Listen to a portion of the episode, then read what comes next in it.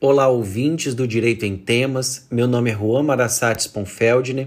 Eu sou professor de Direito Penal e Processual Penal e tenho o prazer de informar que a partir de agora você ouvirá um episódio de podcast integralmente elaborado por alunos da Faculdade de Ensino Superior de Linhares, a FACEL. Esse episódio faz parte de um projeto que visa integrar alunos e professores, objetivando fornecer a toda a sociedade conteúdo jurídico de qualidade e gratuito. Esperamos que vocês gostem. Um abraço a todos.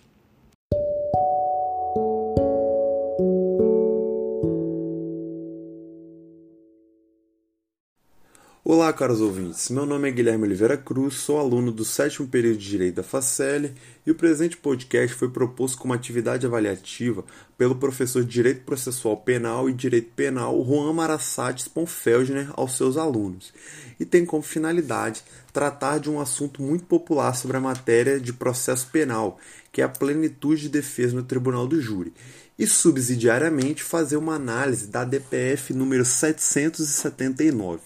Ao longo deste podcast vão ser abordados alguns subtemas e sugiro a vocês que, para melhor compreensão e anotação, anotem os seguintes tópicos. Primeiro, origem e evolução no Brasil da plenitude de defesa no Tribunal do Júri. Segundo, conceituação básica acerca do Tribunal do Júri. Terceiro, distinção entre plenitude de defesa e ampla defesa. Quarto, tese da legítima defesa da honra. E quinto, análise da DPF número 779. Então vamos lá, pessoal. Falando agora sobre o primeiro tópico: origem e evolução no Brasil da plenitude de defesa no Tribunal do Júri. O primeiro Tribunal do Júri no Brasil foi instituído em 1822, sendo composto por 24 juízes, os chamados juízes de fato, que deveriam ser homens considerados bons, honrados, inteligentes e patriotas. Em 1824, com a promulgação de uma nova Constituição, o texto constitucional passou a prever expressamente o Tribunal do Júri, que seria um órgão competente para julgar as ações cíveis e criminais. Mais adiante no tempo, em 1832, o Código de Processo Criminal ampliou ainda mais a competência do Tribunal do Júri, criando dois conselhos de jurados. Uns tratavam de um júri de acusação e o outro de um júri de sentença. Em 1841, extinguiu-se o júri de acusação, dando força à figura do juiz togado e da autoridade policial. E com o passar dos anos, pouco a pouco, o Tribunal do Júri foi sendo modificado a fim de dividir suas competências, como, por exemplo, a criação do Tribunal do Júri Federal em 1898, a instituição de sete jurados para o Tribunal do Júri em 1938, a inclusão, em 1946, do Tribunal do Júri no rol de direitos e das garantias individuais, resgatando sua soberania nos vereditos, dando ao réu a plenitude de defesa e garantindo o sigilo das votações, além de determinar sua, sua competência para os crimes dolosos contra a vida. E em 1969 sua soberania foi, omiti foi omitida, mas a jurisprudência tratou de pacificar o tema e garantir seu poder. Por fim, o atual texto constitucional, em seu artigo 5, inciso 38, instituiu o Tribunal do Júri e assegurou a plenitude de defesa, o sigilo das votações, a soberania dos vereditos e a competência para o julgamento dos crimes dolosos contra a vida. Portanto, pessoal, somente em dois momentos da nossa história a Constituição versou sobre a plenitude de defesa no Tribunal do Júri, que foi em 1946 e 1988. Ou seja, o Brasil ainda é um país com pouca tradição no reconhecimento, na discussão e no, e no contato com esse direito individual tão importante. Passando agora para o segundo tópico, conceituação acerca do Tribunal do Júri. Pessoal, o doutrinador Renato Brasileiro de Lima vai dizer que o Tribunal do Júri é um órgão especial do Poder Judiciário de primeira instância, pertencente tanto à Justiça Comum Estadual quanto à Justiça Federal, onde serão julgados os crimes dolosos contra a vida, conexos e continente.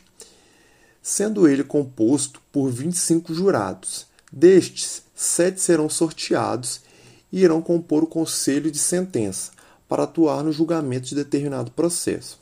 Esse conselho será temporário, uma vez que, julgado o caso que lhes foi designado, o conselho será dissolvido.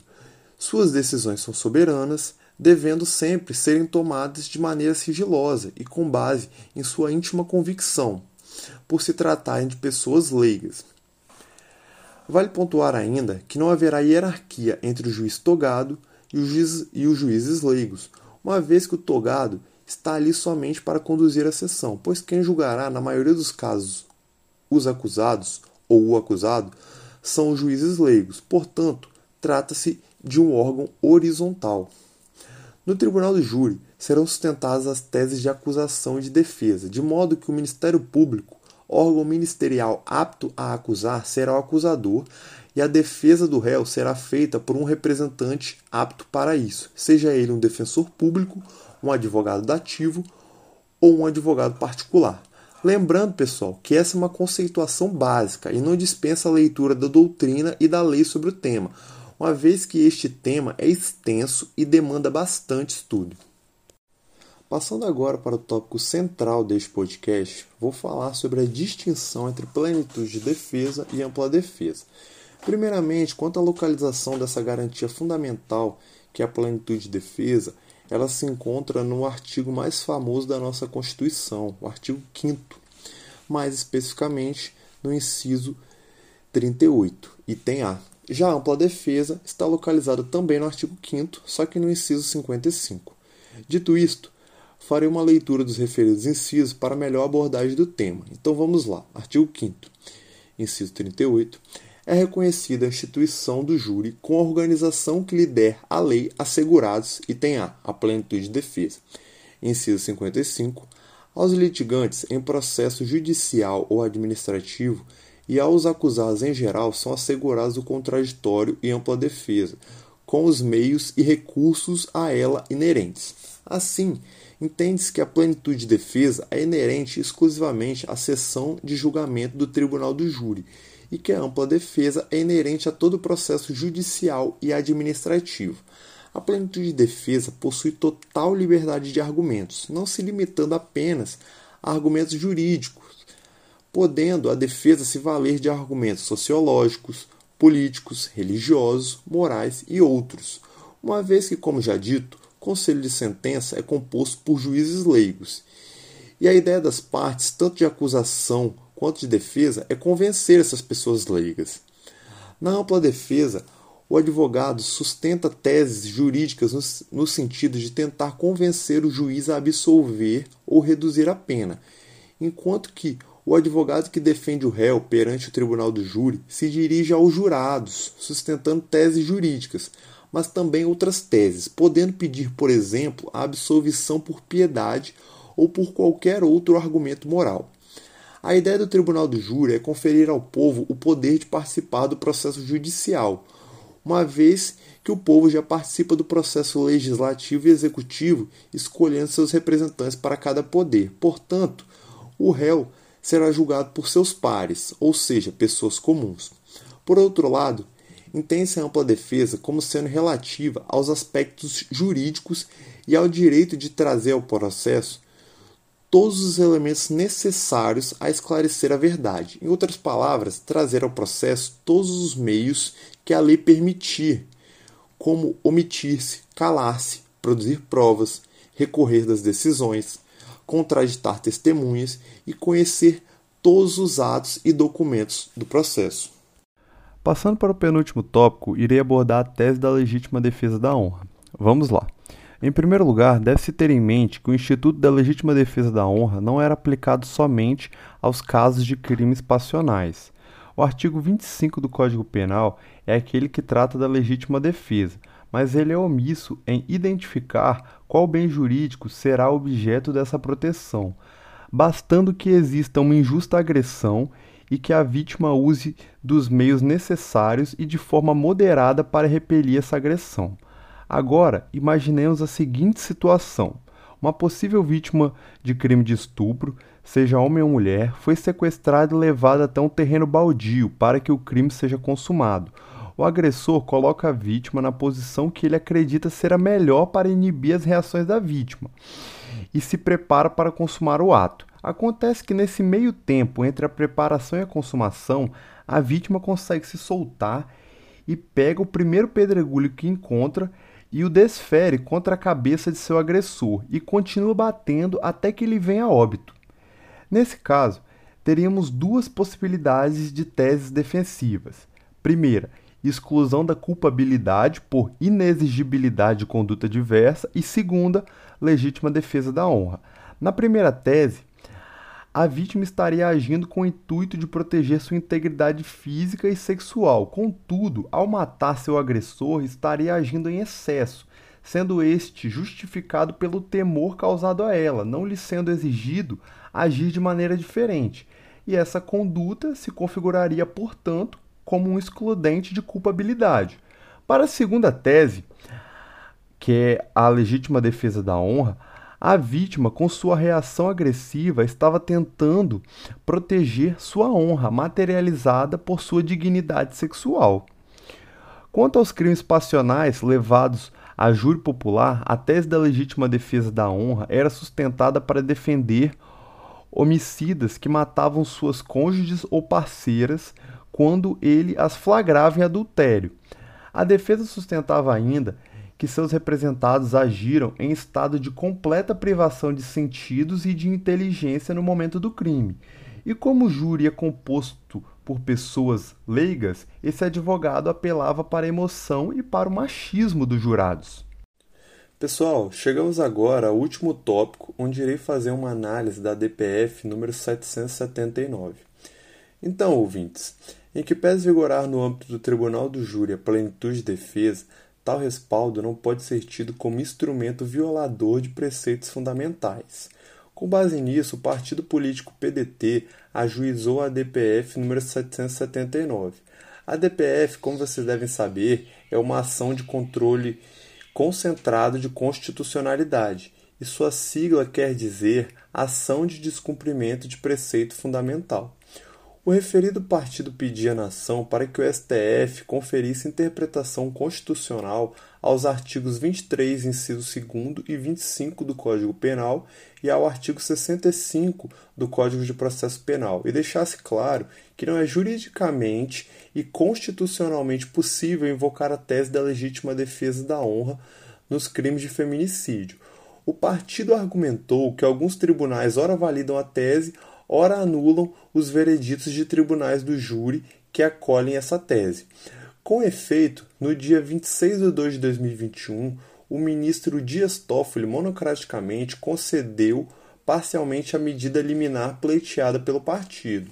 Depois, no dia 15 de 3 de 2021, o STF se reuniu e referendou a medida liminar, expurgando de nosso ordenamento jurídico a tese aqui discutida.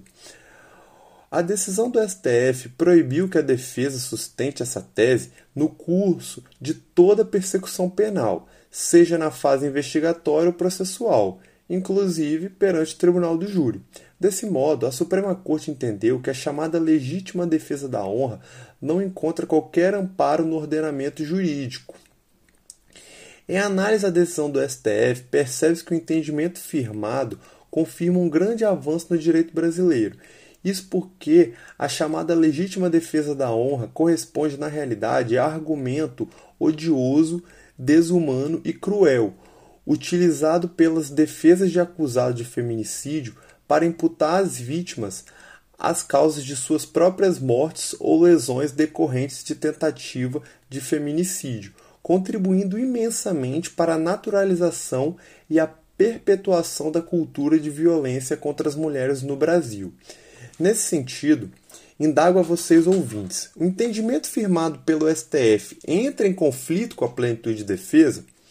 Em minha humilde opinião, entendo que não, tendo em vista que a legítima defesa da honra consiste não apenas em um argumento extrajurídico, mas também em uma estratégia cruel, ofensiva à dignidade da pessoa humana, aos direitos à igualdade, à vida e é totalmente discriminatória contra a mulher, por contribuir com a perpetuação da violência doméstica e do feminicídio no país. Essa tese, essa tese inclusive, tem raízes arcaicas e já deveria ter sido banida do nosso ordenamento jurídico há mais tempo, pois a cláusula que garante a plenitude de defesa no júri não pode se constituir em instrumento para salvaguardar práticas ilícitas. Sobre o tema, vale ressaltar que não existem garantias individuais de ordem absoluta, especialmente com o escopo de salvaguardar práticas criminosas. Assim, em uma ponderação de interesses, a dignidade da pessoa humana, a proibição de todas as formas de discriminação, o direito à igualdade e o direito à vida prevalecem sobre a plenitude de defesa, tendo em vista os riscos elevados e sistêmicos decorrentes da naturalização, da tolerância e do incentivo à cultura da violência doméstica e do feminicídio. Finalizados os tópicos deste podcast, vou fazer com vocês uma breve recapitulação para melhor fixação do que foi abordado por mim. No contexto histórico da plenitude de defesa no Brasil, vimos como mais importante que em toda a história do direito brasileiro, somente duas constituições previam plenitude de defesa, quais sejam as constituições de 1946 e 1988. Desde 1946, as constituições começaram a prever o Tribunal do Júri no rol dos direitos fundamentais. No conceito acerca do Tribunal do Júri, vimos que o Tribunal do Júri é um órgão especial do Poder Judiciário de primeira instância, tanto da Justiça Comum Estadual quanto da Justiça Federal, composto por 25 jurados, onde sete destes farão parte de um conselho de sentença que irá julgar determinado processo. O júri julgará sempre os casos de crimes dolosos contra a vida, conexos e continentes. E os jurados serão chamados de juízes leigos. Na distinção entre plenitude e ampla defesa, vimos que a primeira é referente ao tribunal do júri, enquanto a segunda é para todos os processos judiciais e administrativos. A plenitude é mais ampla, pois as partes terão direito de usar argumentos extrajurídicos, como argumentos sociológicos, políticos, religiosos e etc. E a ampla defesa é sobre os meios de defesa que a lei prevê, não sendo permitido fugir disso. E nos dois últimos tópicos abordei essencialmente a tese da legítima defesa da honra e como o Supremo Tribunal Federal a declarou inconstitucional na DPF número 779, por entender que a tese não encontra amparo na nossa Constituição. Portanto, pessoal, concluímos aqui este podcast. Esse foi um trabalho realizado em grupo e agradeço aos meus colegas de grupo pela brilhante pesquisa. Quero lembrar a vocês, ouvintes, mais uma vez que o tema sobre o procedimento especial do Tribunal do Júri é extenso e tem certa complexidade. Então, caso dúvidas tenham surgido no decorrer deste podcast sobre o dito procedimento, sugira a leitura de uma boa doutrina pois, como eu disse no início deste podcast, a ideia central deste monólogo é abordar a plenitude de defesa e a inconstitucionalidade da tese da legítima defesa da honra.